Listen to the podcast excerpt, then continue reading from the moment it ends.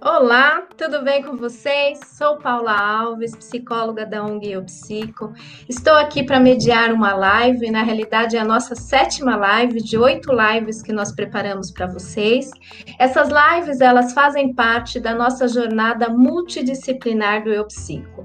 Já é a nossa terceira edição, Dois anos anteriores nós fizemos ela presencial, com trocas de profissionais, mas nós estamos agora vivendo uma pandemia, uma situação que faz com que a gente tenha que rever formas de trabalho e aí, ainda bem que existe, né, as mídias aí, as redes sociais, e a gente está podendo estar com vocês fazendo lives. As nossas lives têm como objetivo troca. Então, as pessoas que já entraram, que quiserem convidar mais pessoas, que convide, que tenham essa, essa troca, porque nós vamos ter um espaço de perguntas, vocês podem colocar os comentários de vocês, esse é o nosso grande objetivo. E essa é a proposta da jornada. Às vezes me perguntam, né, mas por que, que você faz a jornada?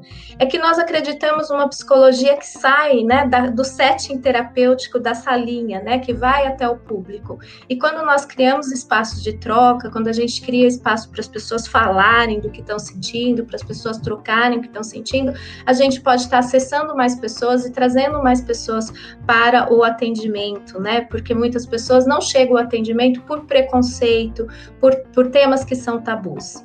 E esse fala, por falar em tema, né? Este ano a nossa jornada tem como tema o mês da prevenção ao suicídio, porque nós escolhemos o mês de setembro, então é a prevenção ao suicídio. Todos os profissionais que estiveram aqui falaram sobre essa temática, cada um dando ênfase a, um, a uma área né, do, da, dessa temática, e está sendo muito, muito, muito rico. Hoje, em especial, nós vamos estar com Fernando Campos. Fernando, ele, eu conheci ele o ano passado numa atividade que a gente fez sobre Setembro Amarelo também.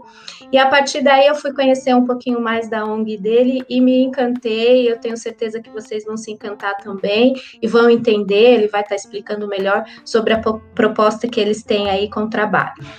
Mas antes de passarmos a palavra para o Fernando, eu queria falar para vocês que querem certificados, né? Tem algumas pessoas falando, ah, eu gostaria de certificado de participação, e eu sou estudante de psicologia para horas complementares, então a gente vai estar tá entregando sim.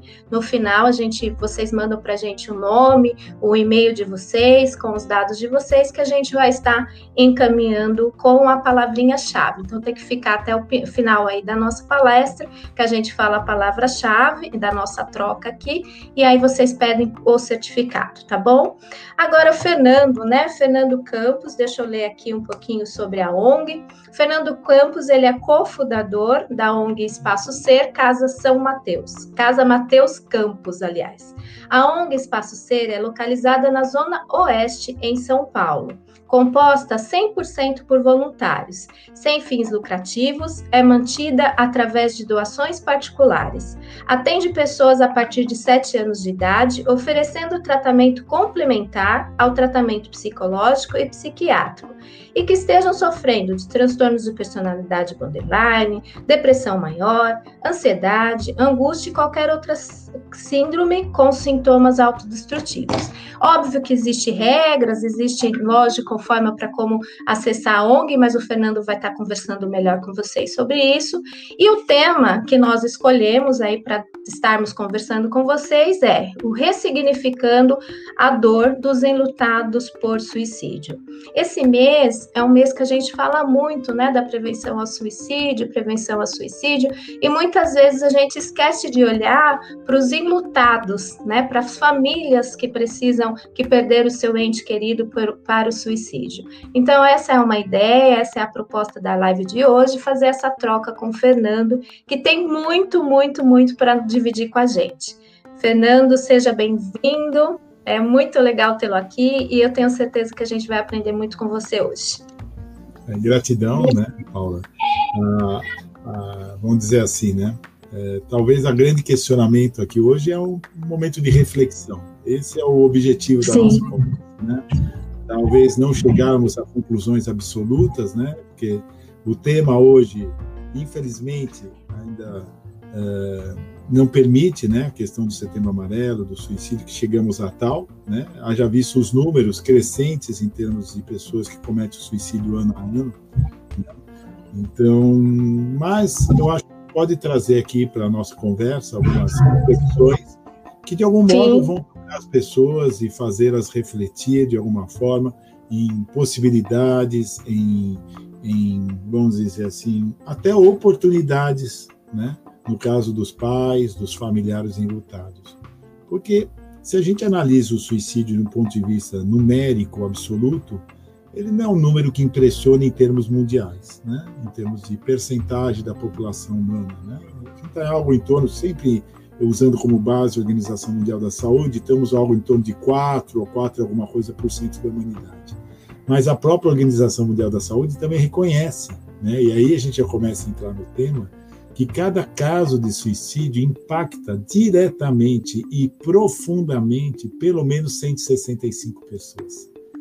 Não Sim. só os pais, irmãos, familiares, amigos, colegas de trabalho, colegas da escola, professores, uma miríade de pessoas que estão em torno desse caso e que começam a se questionar, começam também a se culpabilizar, e, e, não encontram, né, de modo geral, algum tipo de respaldo, algum tipo de significado em algo tão fora de um propósito. Né? E onde está o uhum. fora desse propósito? Começa na própria biologia do ser humano. Nós somos compostos de milhões de células, todas uhum. elas né, gritando né, por procriação, proteção, sobrevivência.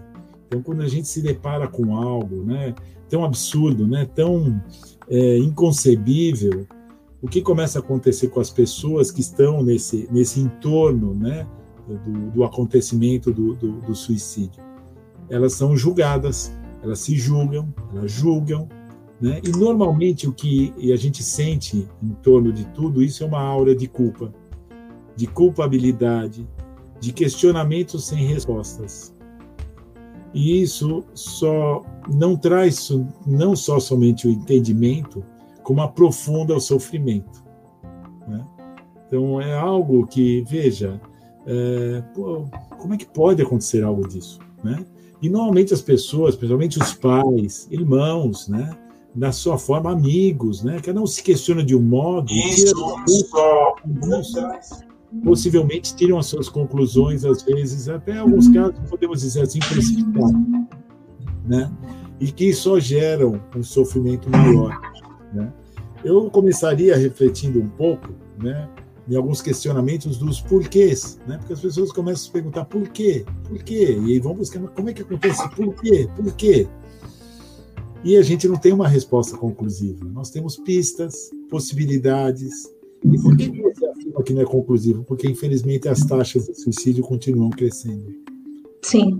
Apesar do esforço monstro das psicólogas, psicanalistas, dos psiquiatras, dos remédios, das famílias, das escolas, as taxas continuam crescendo e, sobretudo, entre os jovens. É, já na fala da Paula, a gente pode achar estranho, né? Uma ONG que trata desse tema e que os jovens se iniciam, né, para a gente se aceitar na ONG, sete anos de idade. Então, algo está. Né? Eu diria que a primeira reflexão que eu trago é: o suicídio é algo tão impactante porque nossa própria sociedade, independente de uma crítica, ela é galgada muito em competitividade, comparatividade, uma busca incessante pela felicidade e pelo sucesso. E quando a gente uhum. a ponto do peso de uma pessoa amada, querida, que tira a sua própria existência, é um talvez um algo inquestionável ligado a um fracasso, a tristeza profunda e à própria culpabilidade. Por quê? Porque normalmente quando vão ver essas questões dos porquês, a gente ouve falar muita coisa. A própria ciência, através da medicina, diz que talvez sejam questões, ou afirma, que é uma questão ligada à genética humana, né? um desequilíbrio hormonal, ou ligado a neurotransmissores, é, lá rapidamente a sociedade se mobiliza e diz: a culpabilidade é dos pais, que não sabem cuidar dos filhos, que trabalham, não tomam as devidas precauções. Outros vão botar a culpa nas redes sociais, né? Sim. Outros nas escolas, outros na própria sociedade. Ou alguns afirmam que é a questão de classe social, né? Porque quem, no, não existe esse problema, é uma doença de ricos e não de pobres e chegando ao topo, inclusive, de questionar a questão de religiosidade e espiritualidade de cada um. Uhum. E a gente nota, sabe, Paula, não só na nossa ONG, que tem três anos de experiência, né? mas, sobretudo, no, nas lideranças que a gente tem dentro do nosso grupo terapêutico, pessoas com 90 anos de experiência, nossas duas neuropsicólogas, né, galgadas nessa questão do, suicídio, é que nós temos pessoas atendidos, participantes de todas as classes sociais, pais extremamente carinhosos, participativos, presentes, que nós os conhecemos profundamente, extremamente preocupados pelos jovens, e algumas famílias também totalmente desestruturadas do ponto de vista, porque nem conhece o pai, nem sabe onde está, nem sabe onde está a mãe. Descobrimos também que existem o quê? É, jovens que vão à escola, outros não. Pessoas que, que têm um profundo sentimento religioso, espiritual até, e outros não então, veja, parece, e mesmo a questão é, genética, tão às vezes ladeada pela ciência, que infelizmente ainda não consegue, né, Paula? Uma questão Sim. de medicamentos altamente efetivos, principalmente para esses transtornos mais pesados ligados à questão da, do suicídio, do término da sua existência, que nos levam a crer que talvez a gente não tenha um entendimento tão profundo ainda, mas que caminhamos em passos para isso mas que talvez enquanto caminhamos em passos para buscar esses porquês, talvez a gente pudesse evitá-los de uma forma a não culpabilizar as pessoas, não culpabilizar as escolas, os familiares, os parentes, os amigos, que já estão suficientemente em sofrimento, suficientemente se questionando pelo ocorrido. E que, veja, numa sociedade desse tipo, as pessoas recebem talvez algumas, né, ou quase uma boa parcela, ou talvez não, mas um alto grau de cultura, de conhecimento, mais parcos entendimentos, intentos em termos de humanidade, de como entender essas pessoas que estão em sofrimento. Então, o que acontece? A primeira coisa que eu tenho que dividir, talvez tenha alguma mãe, algum pai, algum parente, ou alguma pessoa que tem alguém em sofrimento, ou que esteve próximo de alguém que cometeu suicídio, né? O que eu trago para vocês como reflexão?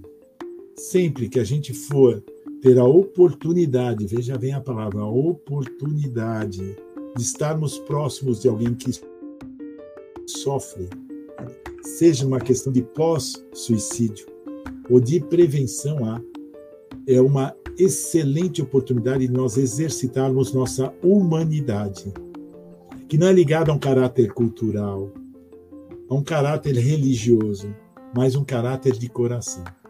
Né? As pessoas sempre me perguntam, mas Poxa, Fernando, como é que eu ajo? Minha, minha vizinha, né? O filho começou o suicídio, ou até um momento de a mãe dela falecer por uma morte natural. Como é que eu ajo? Eu não sei o que falar para essa pessoa. Uma pessoa, às vezes, de grande cultura, né? De grande Sim. projeção. Faltam palavras, né?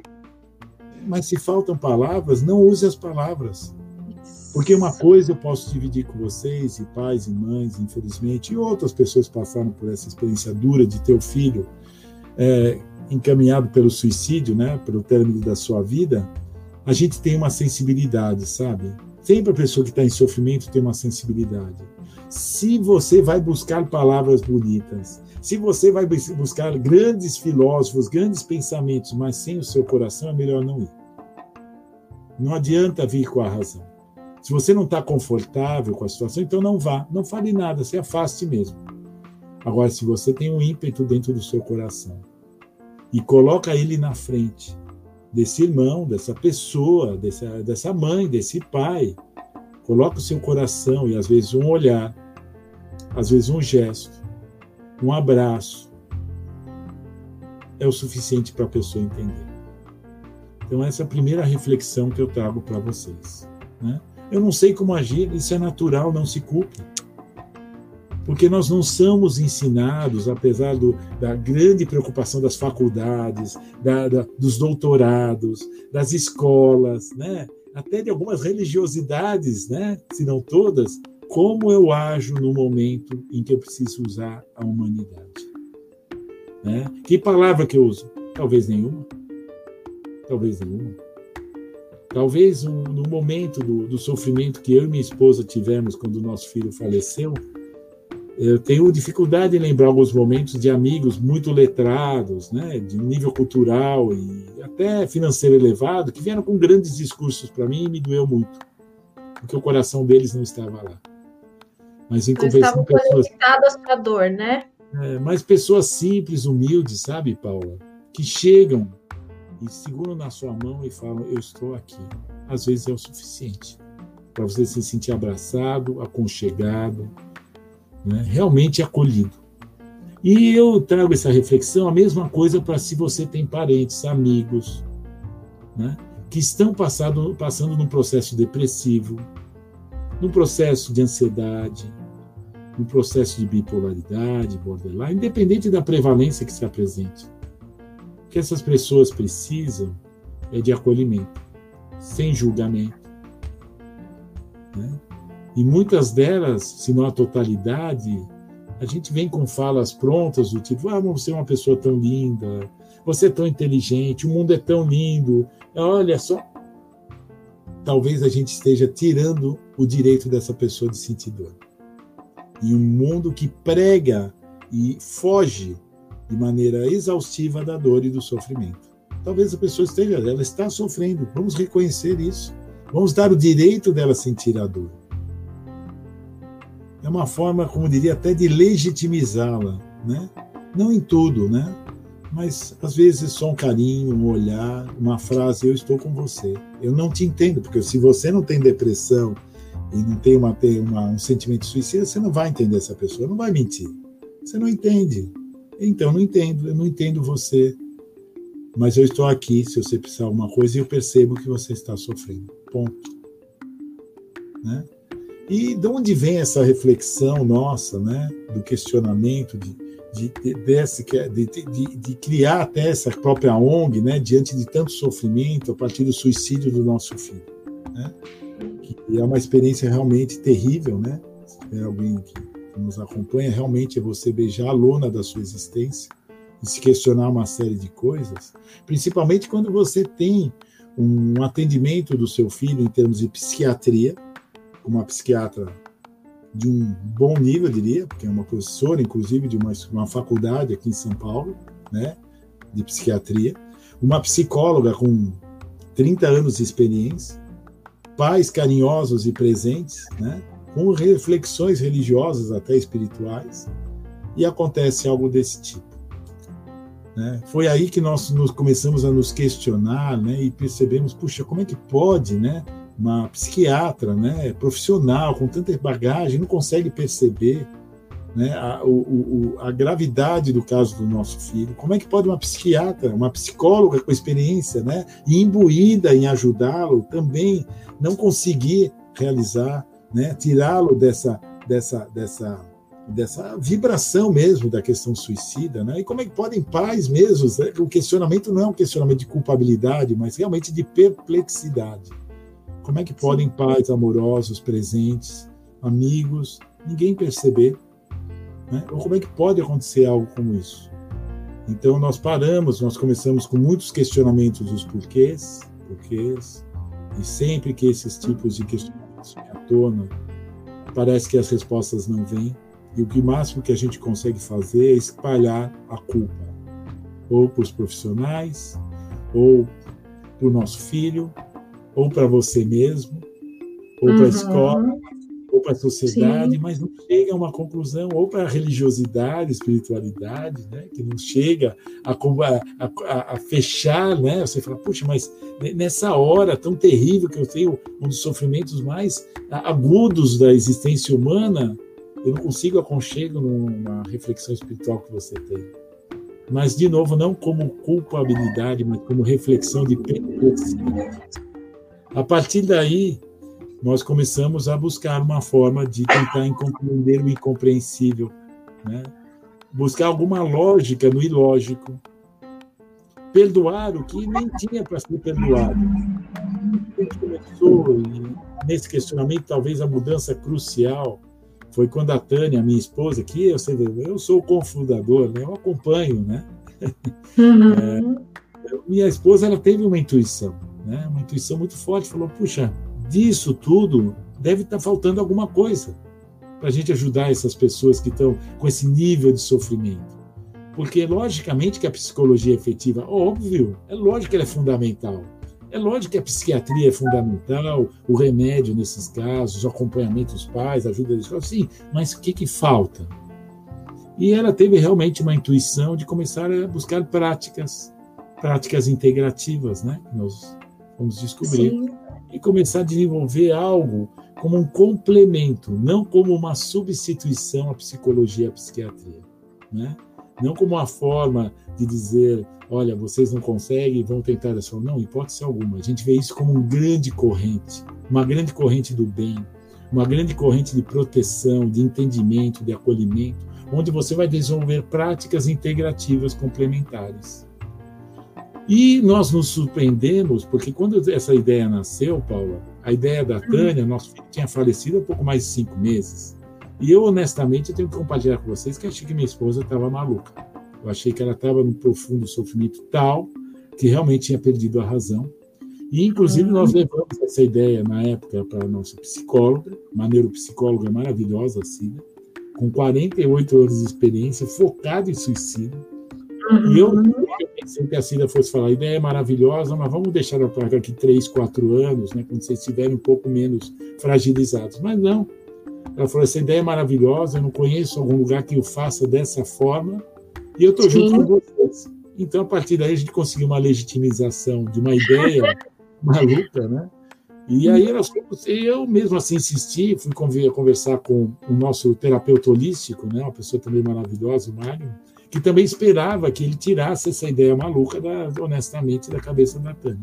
E para minha surpresa, ele falou a mesma coisa. Ele falou: não só essa ideia é maravilhosa, como eu estou com vocês. A partir daí, nós estávamos. Já buscando... estamos em quatro. é, já estamos em quatro e com uma legitimização científica, né? Já existia uma psicóloga conosco, né? Que não são dois pais enlutados, malucos, em extremo sofrimento, né? Apoiados por alguém que talvez tivesse pena da gente, um terapeuta holístico, né? Não, desculpa, ela entrou, eu estou comprometida com vocês, né? Então, a partir não só de ser quatro, mas que quatro, né? Duas pessoas da área eh, da Sim. saúde com sua legitimização. Sim.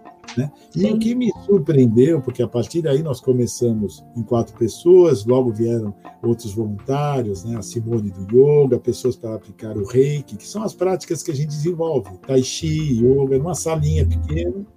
E, para minha surpresa, essas práticas que a gente começou a desenvolver de uma maneira intuitiva por parte da Tânia, elas não só não eram intuitivas de um ponto de vista prático, como eram cientificamente comprovadas através do que nós entendemos como órgão máximo da saúde dentro do nosso planeta, que é a Organização Mundial da Saúde.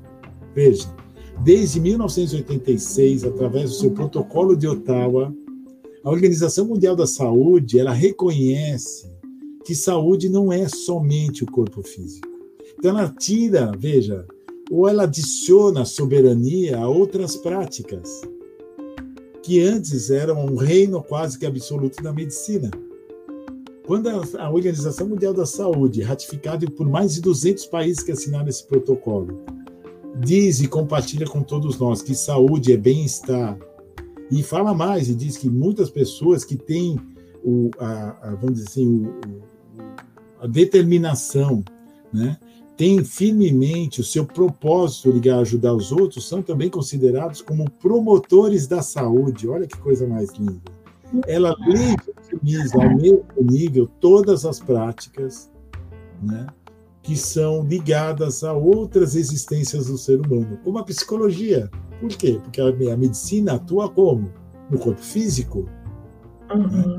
nós temos psiquiatras maravilhosos que tentam ajudar os, os, pacientes, né, de uma forma é, um pouco mais compreensiva, holística, mas o foco é o quê? O corpo físico, é remédio.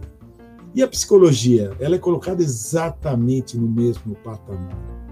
Porque nós temos um corpo mental e um corpo psicológico, e nós estamos falando de Organização Mundial da Saúde. E ela não para aí. Ela fala também como saúde é bem-estar e ratifica isso num questionário de saúde e bem-estar, de qualidade de vida, onde o 18º item é, um, é um, algo ligado à espiritualidade e, e tratamentos energéticos, ele reconhece a importância do corpo energético das pessoas. Então, veja, parece que é um caminho aberto pela própria Organização Mundial da Saúde. E o Brasil, trazendo para a nossa realidade, que assinou esse protocolo, reconhecido pela, eh, pelo Ministério da Saúde e pelo SUS, os transformou em práticas integrativas complementares do SUS, como o yoga, o tai chi, a terapia, a imposição de mãos, a acupuntura e muitos outros. Né? Porque são uhum. práticas que vão complementar esse trabalho maravilhoso da psicologia e da psiquiatria. Porque o ser humano é um ser muito mais complexo do que parece e muito mais maravilhoso. E nós vivemos uma sociedade altamente complexa. Então, a partir daí, Paulo, o que nós fizemos foi realmente organizar isso no protocolo terapêutico, respeitando Sim. os critérios da Organização Mundial da Saúde, e começamos a desenvolver isso para os jovens. Né? E os jovens começaram a nos procurar. Inicialmente, os jovens, porque o espaço era pequeno, depois conseguimos alugar uma casa pequena, humilde também, porque os recursos, né, a gente sabe, né, é, a gente não recebe nada do governo, né, então são doações, é como eu psico, né, a gente sabe como é duro desenvolver esse trabalho, que é um trabalho de uhum. muito e uma entidade totalmente ecumênica, não ligada a nenhum tipo de religião e 100% voluntária. E como a gente a, a, a, trabalha essa parte prática efetiva? Primeiro, numa concordância, né, uma harmonia total com a psicologia e com a psiquiatria. Né? Inclusive, nós não aceitamos, hoje, que nós já temos não só a ONG fisicamente aberta, hoje ainda somente duas vezes por semana, porque é o que permite, né, em termos de regulamentação governamental, inclusive, mas, inclusive, nós temos a ONG online, que não tem limite. Né? Então, atendemos uma ONG que era local, passamos a atender a nível nacional. Né? Então, e talvez até mais que isso futuramente o tempo vai dizer. Né? Mas como é que a gente começa a montar esse trabalho, né? E começam a vir as pessoas, porque você tem que estruturar isso de uma maneira prática, né? E que você compartilhe os ensinamentos que você tira dessas práticas. Então, nós começamos a trabalhar num protocolo onde existem quatro grandes pilares. O primeiro grande pilar desse protocolo é o acolhimento. Porque os jovens, o que acontece? Os jovens, as pessoas, porque hoje nossa ONG atende de 8 a 69 anos, divididos por faixas etárias os grupos. Né? Então, o que acontece com essas pessoas que estão sofrendo? As pessoas que estão em volta, muitas vezes os familiares, os amigos, os colegas da escola, do trabalho, não conseguem entendê-los. E pior, essas próprias pessoas não conseguem se entender, eles estão no profundo sofrimento, porque a gente sabe, a semana deve ter sido exaustivamente debatido isso, né? Ninguém quer se uhum. matar, são milhões de células que querem viver, mas a pessoa quer pôr fim ao sofrimento, né? Mesmo que isso custe a própria existência. Então, uhum. o que uhum. nós fazemos? Nós fazemos um acolhimento sem julgamento, onde essas pessoas são respeitadas pelo que elas são e pelo direito que eles têm de sofrer. Mas nem por causa disso a gente entende que o mundo é feito somente de sofrimento.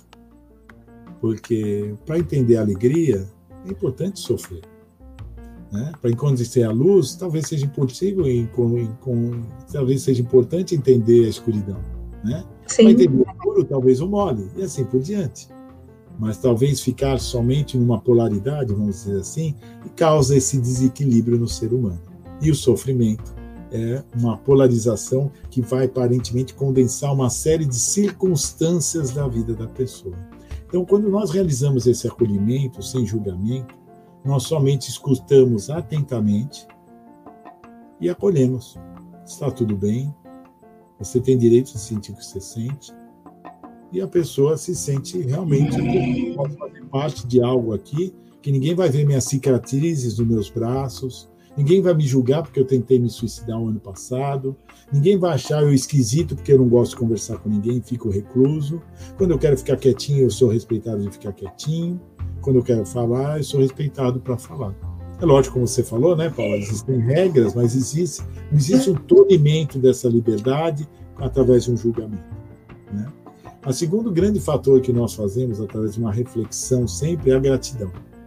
Né? Buscar alguma forma de gratidão, Gratidão pela existência, se não for possível, por respirar, por qualquer coisa que, que faça sentido para a pessoa a ser grata. Né? Porque isso é um passo importante, inclusive do, do, do caso da nossa ONG também, de ser 100% voluntário, de ter o entendimento que as pessoas estão lá por amor. E que vai refletir no terceiro grande pilar, que é o quê?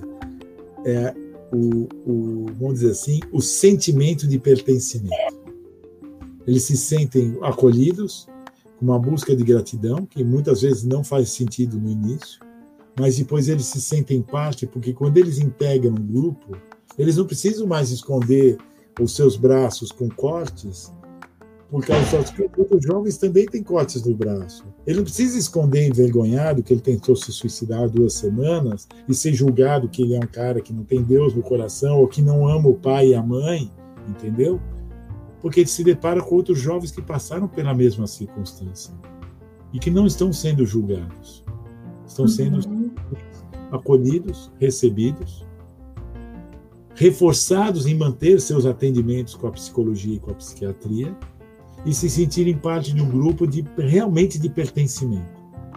Para que tudo isso seja preparado para um grande pilar que é o quê? Buscar um sentido para tudo isso.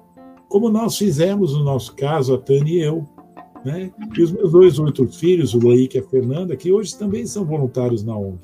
Né? O Loic dá aulas de desenho, às vezes aulas de tai chi, a Fernanda ajuda nas nossas redes sociais.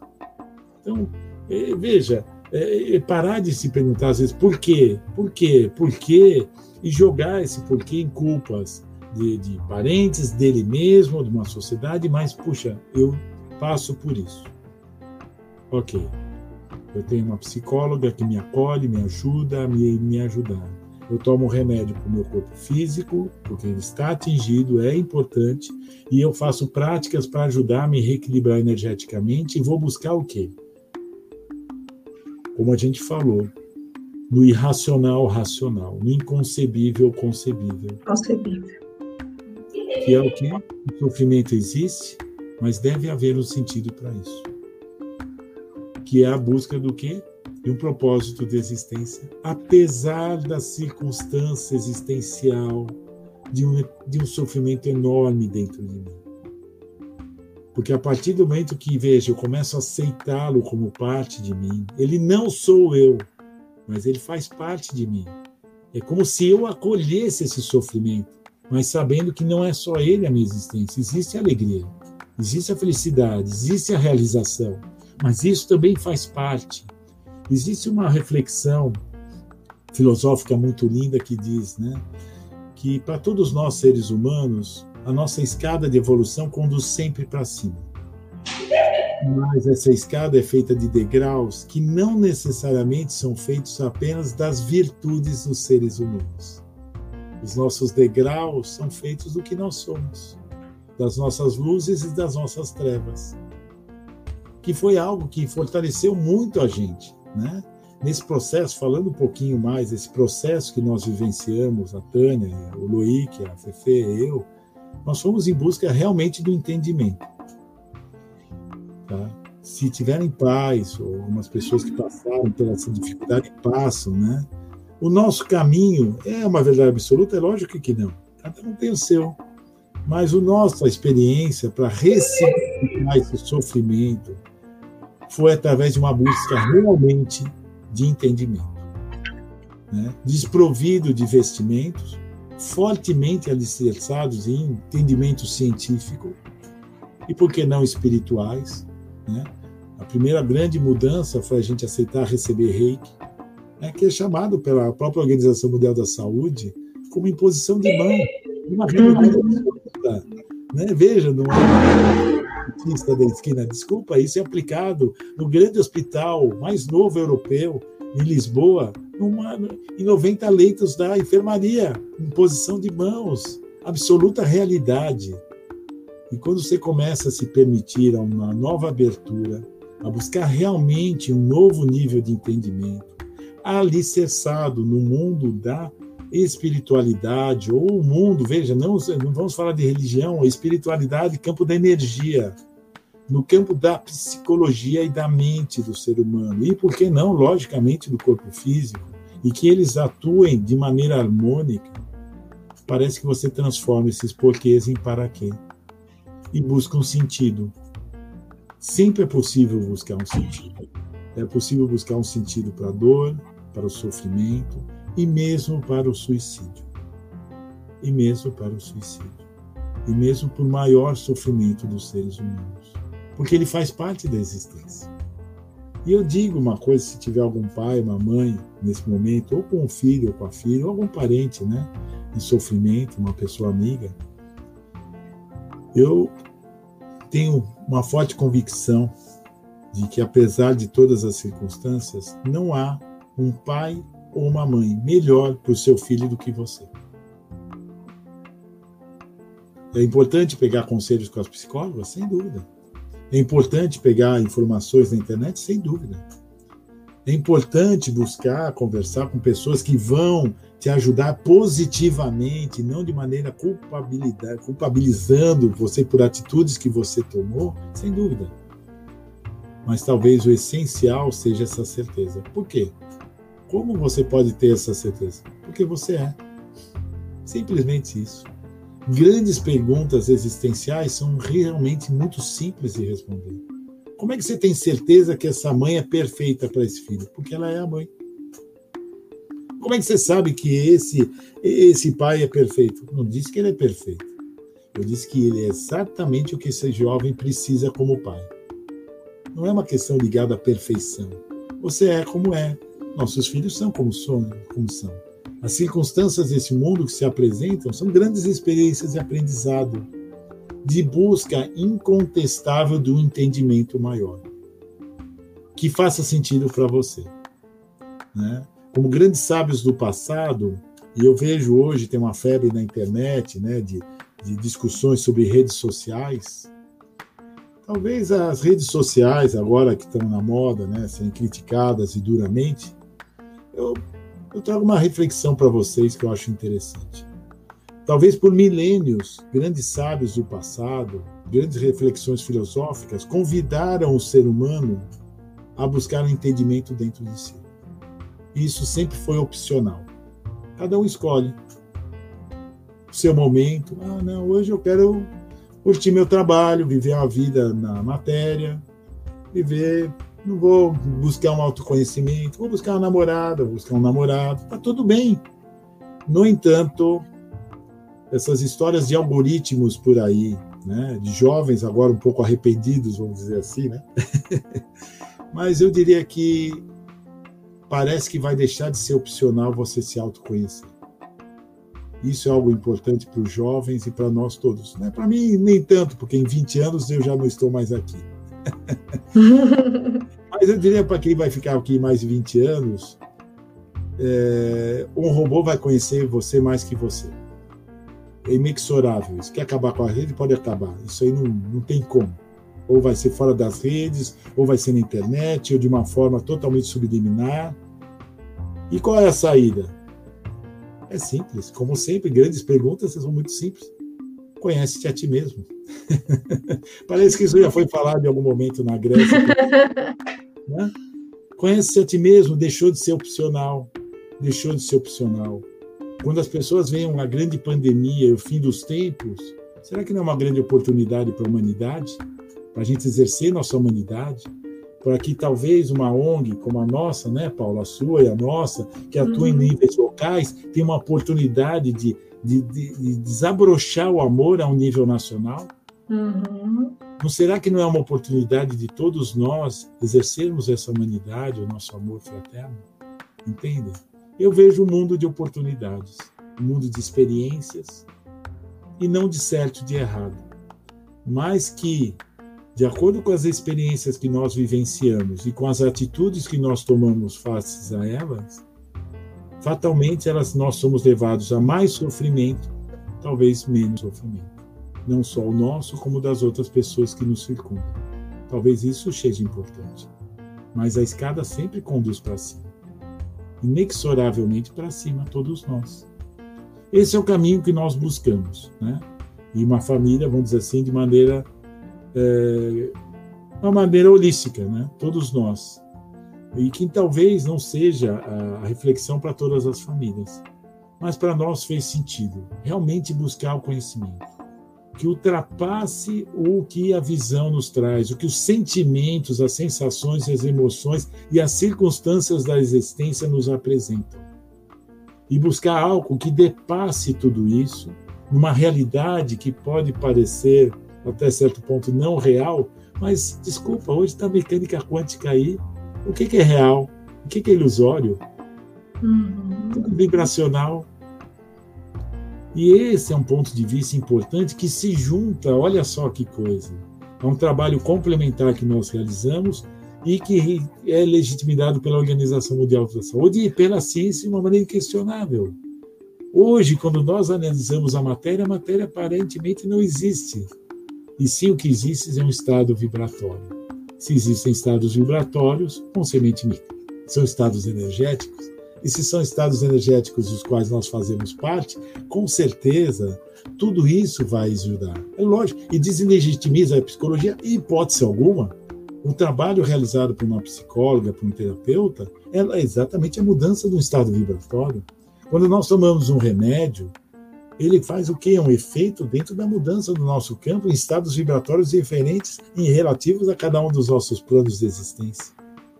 E que não é superior nem inferior a uma prática de yoga, a uma prática meditativa, né, ou chamada hoje de modo mais científico mindful, né?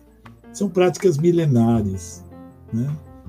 E eu diria para vocês que dessa forma, né, é possível ressignificar, é possível se reestruturar, se reentender.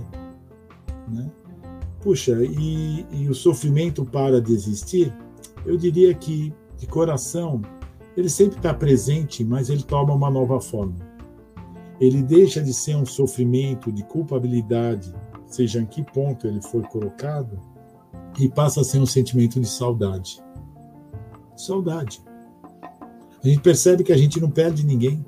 Primeiro que a gente não é dono de ninguém. Talvez nem dessa vestimenta aqui nós sejamos proprietários. Mas talvez a saudade vai estar sempre presente, porque ela é oriunda do amor. Né? Todos nós amamos nossos entes queridos e a nós mesmos, dentro do seu grau de entendimento. Então, hoje, nós somos 82 voluntários dentro da ONG, que é o corpo, né, Paula? É o, é o, o coração da ONG, né? São pessoas que se doam com um amor fantástico, né? Então você veja, hoje a gente tem contador na ONG que é voluntário, o advogado é voluntário, a pessoa que faz o marketing, né?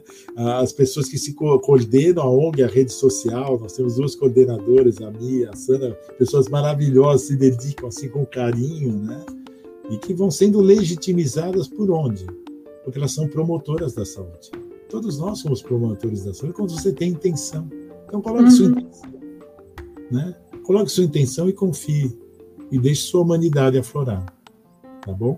É basicamente isso, Paulo, que eu tinha para compartilhar com vocês. Deixa um tempo para a gente conversar tem, um pouquinho. Tem, tem perguntas, tem Olha, Fernando, eu geralmente saio de cena e deixo a pessoa falando, depois eu volto. Mas eu fui ficando tão encantada que eu fui olhando para você e falei, não tinha como não me, me desconectar. Eu fiquei. E assim, né? Você traz uma coisa que é muito importante, né? Não existe uma forma. A tua família encontrou esse formato. Né? A família de outros pode encontrar outro formato, mas o mais importante é a gente ter esse espaço onde a gente pode falar sem medo. Né? Eu, eu perdi uma paciente para o suicídio e eu lembro que quando aconteceu eu tinha vergonha. Meu Deus, mas como assim? Como eu não vi, como eu não consegui, como eu não fiz, como eu não ajudei, como não. não... E eu lembro que, que quando eu comecei a falar sobre, né, quando eu comecei, óbvio, nos meus processos também terapêuticos, nos meus N, N porquês, a, a forma que eu encontrei para dar nome a tudo isso, né, foi estudar e buscar e buscar e falar mais e falar da minha dor, mas no primeiro momento eu tinha vergonha.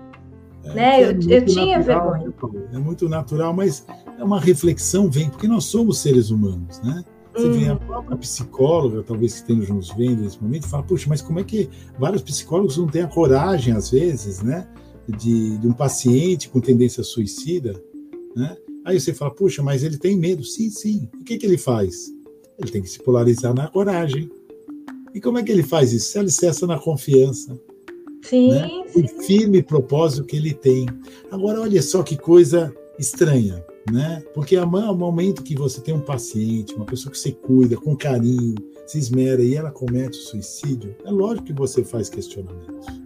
Sim. Né? É lógico que você, a um certo ponto, comece a falar, puxa vida, né? Mas eu vou te falar uma coisa de coração. É, porque uma certa vez eu atendo os jovens, todos que chegam à ONG, sou eu que faço o primeiro acolhimento. Eu não sou psicólogo, psiquiatra.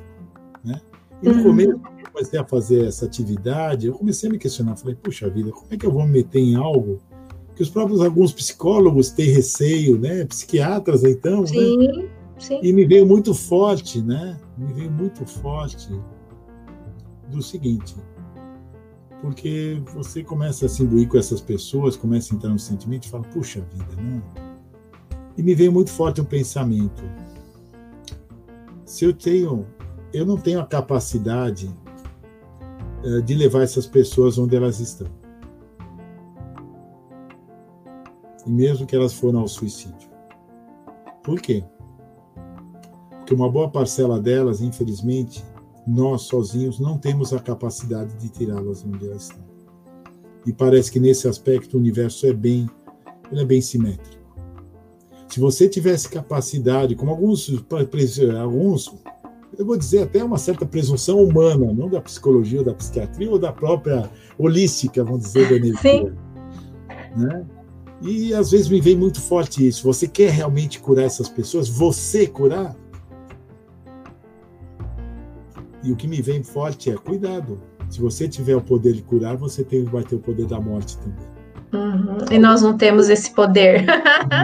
Não, não, não é dado esse poder, né? Nós não então, temos. Talvez o interessante seja o que eu posso fazer para ajudá-la a se ajudar.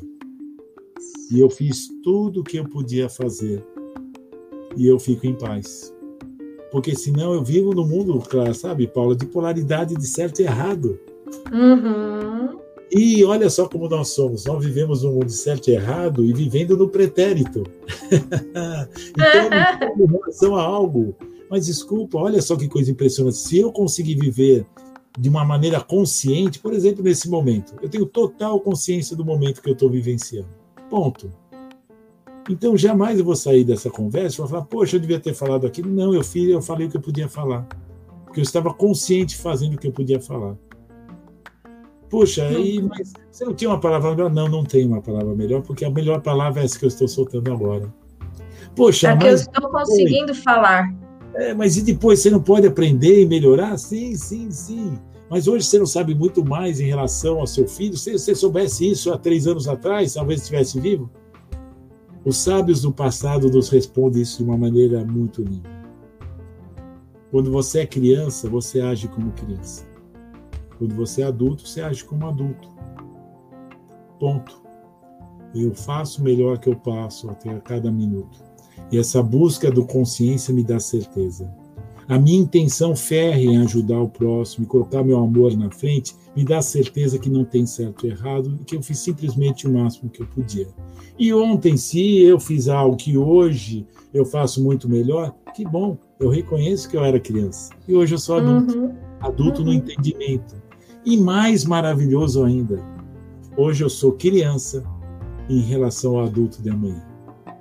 Então isso não é viver num pretérito, no futuro é viver no presente. Porque a partir do momento que o ser humano conhece a sua divindade, a sua visão e foca na eternidade, ele não se deixa levar por esse desfoco de percepções e circunstâncias. Você entende? E isso é totalmente libertador. Você fez. Oh, oh se é. O seu paciente também fez o melhor que ele podia. Ponto. Porque a gente não pode ser relativo nesse aspecto. Todos fizeram o melhor que podiam e todos podem melhorar. Né? Isso é muito bom. Vamos para as perguntas, Fernando? Vamos ver aqui. Tem, tem vários comentários de parabéns. Fernando é ótimo. Muito bom. Eu sou bem assessorado, vamos dizer assim. Oi? Eu sou bem assessorado. Eu bem assessorado. tem bastante gente comentando. Tem uma pergunta aqui que eu acho que é interessante, apesar de algumas coisas você já ter falado. Mas vamos lá. A Gilda, Gildásio, Gildásio Simplício, ele pergunta: o luto é vivido diferente para qualquer pessoa. No caso do luto pelo suicídio, tem algum comportamento ou sentimento que é comum? Comportamento, sentimento que é comum às pessoas que, que ficam, né? é, isso, eu entendi eu assim. Que, olha, eu vou falar uma coisa para vocês de coração. Eu vou responder de uma forma um pouco diferente. Todo sofrimento humano todo sofrimento humano, que toma conta de você como um todo, é o maior sofrimento que você pode ter. Ponto. Ah, mas ele foi pelo. Desculpa, é pelo suicídio. Depende. E onde você tirou um ensinamento desse? Eu estava numa reunião que a gente fez um retiro, né? E uma menina de 20 e poucos anos, 24, 25 anos, ela soube da nossa história, veio, me abraçou, começou a chorar e falou: Fê, eu sei exatamente o que você está passando. Bom, primeiro eu estranhei, né? Porque meu entendimento era que ela é mulher, eu sou homem, então ela não é pai, eu sou pai, ela não poderia ser mãe. E mãe com 20 e poucos anos, falei, poxa, e já com filho que se decedeu pelo suicídio? E ela complementou. Ela falou, Fê, a semana passada, minha gatinha que estava comigo há 15 anos, ela morreu. Eu sei exatamente o que você estava passando. É lógico que eu tive, eu estava com algumas amigas, alguns amigos que ficaram consternados por aquela comparação, você entende? Mas eu entendi o que ela queria dizer. O que, que ela está querendo dizer para mim? Fê, eu tenho um sentimento dentro de mim de solidão, de sofrimento, de vazio, que não cabe mais nada além disso dentro de mim. Então eu entendo o que você está passando. Vocês entendem? Então eu diria que, veja, embora a questão do suicídio seja algo ligado ao incompreensível, mas enquanto ser humano não entender o que é a vida, o que é a morte, não entender só três perguntas básicas, mas fundamentais na sua existência: quem sou eu, de onde eu vim, o que, é que eu faço aqui? Todo sofrimento pode ser potencialmente um sofrimento para tomar conta de você como um todo. E nesse momento, não cabe mais nada além do sofrimento.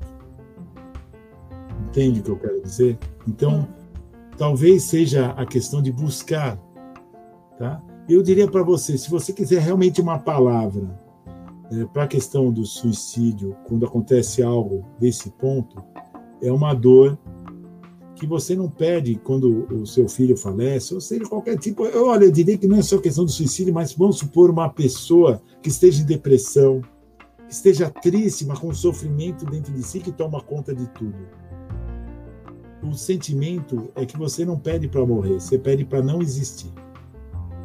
Você pede para não existir, você beija a luna. Nada mais faz sentido.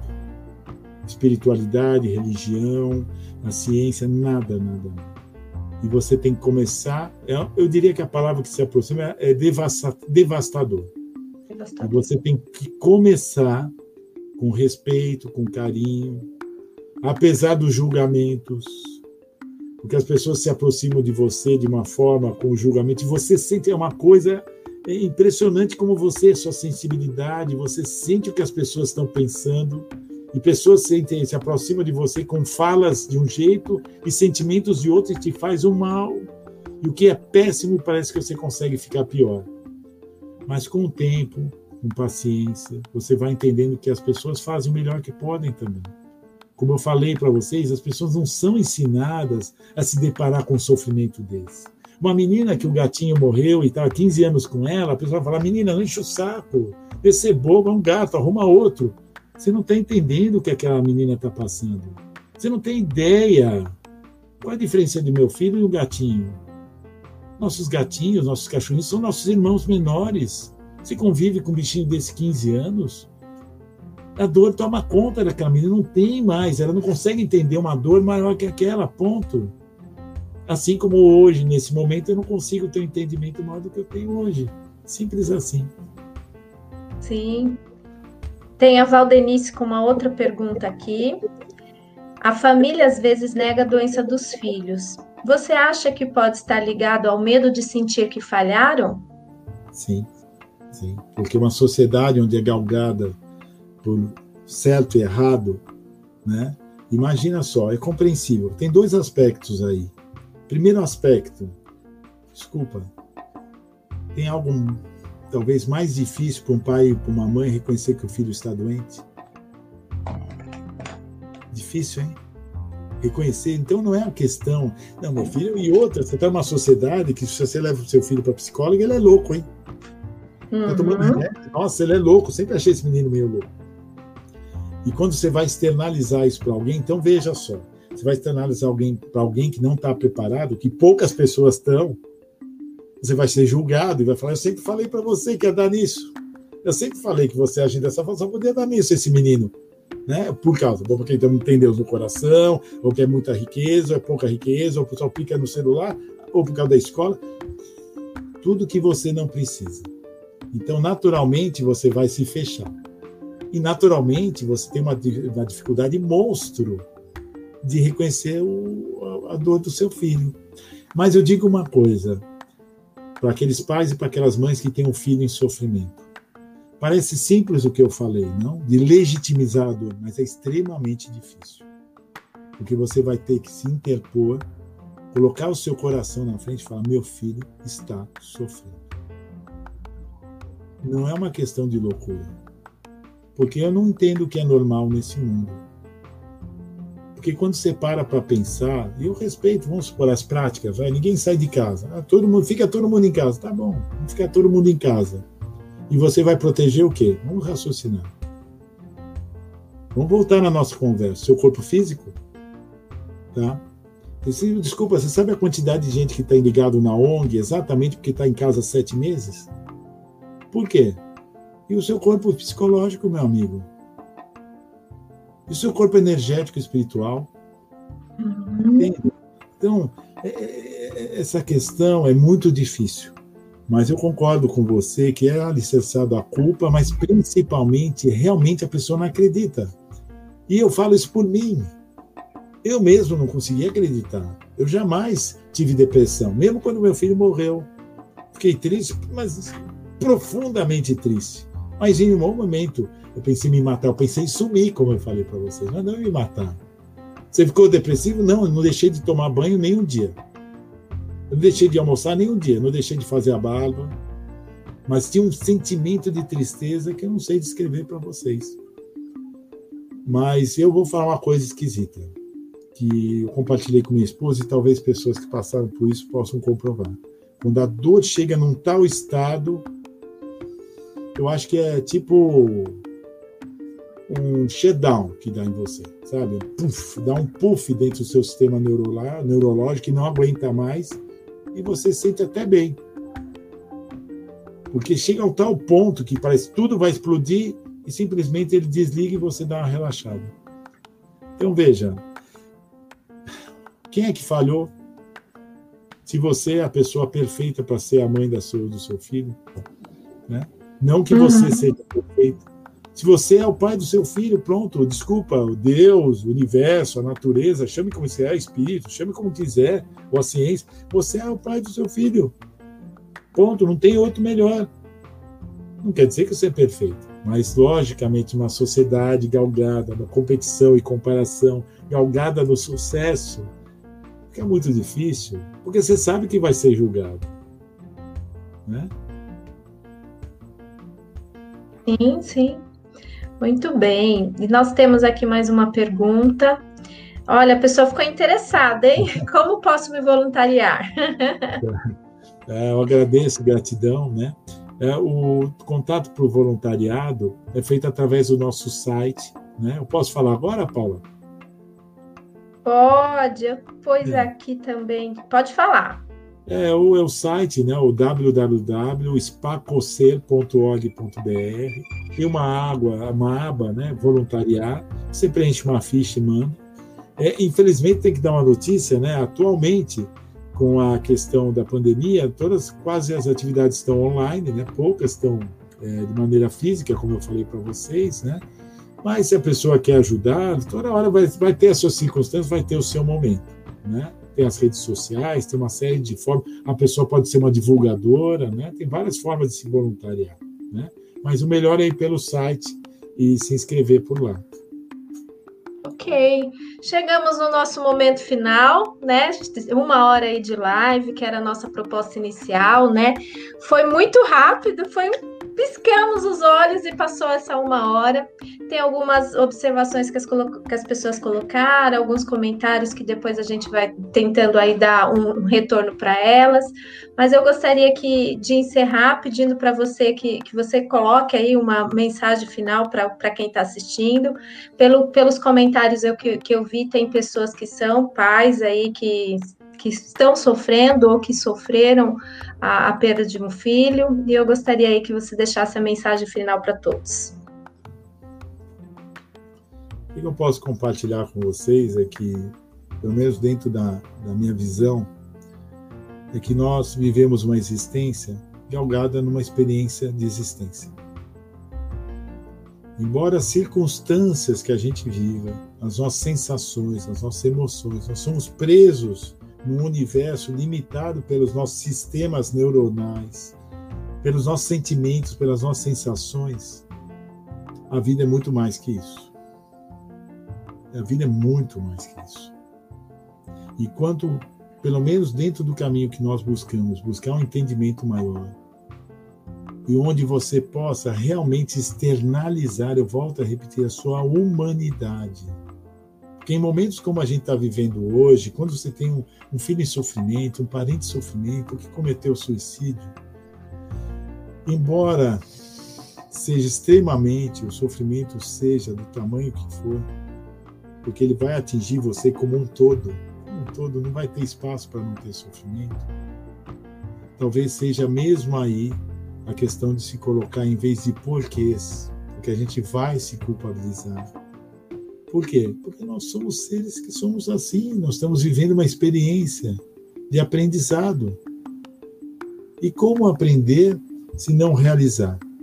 Vão ser não operacionais? Veja, eu reforço: cada um de nós faz o melhor que pode a cada minuto. Ponto. E com as minhas experiências, com as minhas circunstâncias que não dependem de mim, não dependem de mim. Existe uma linha que delimita a minha face de, de influência. E como é que eu fico sabendo o meu limite? Quando você começa a se culpar. Como é que você sabe que você já trabalhou o suficiente? Como você, quando você começa a se culpabilizar pelos e-mails que você não respondeu. Então aí já chegou o momento de parar. Já atravessou, inclusive, a fronteira.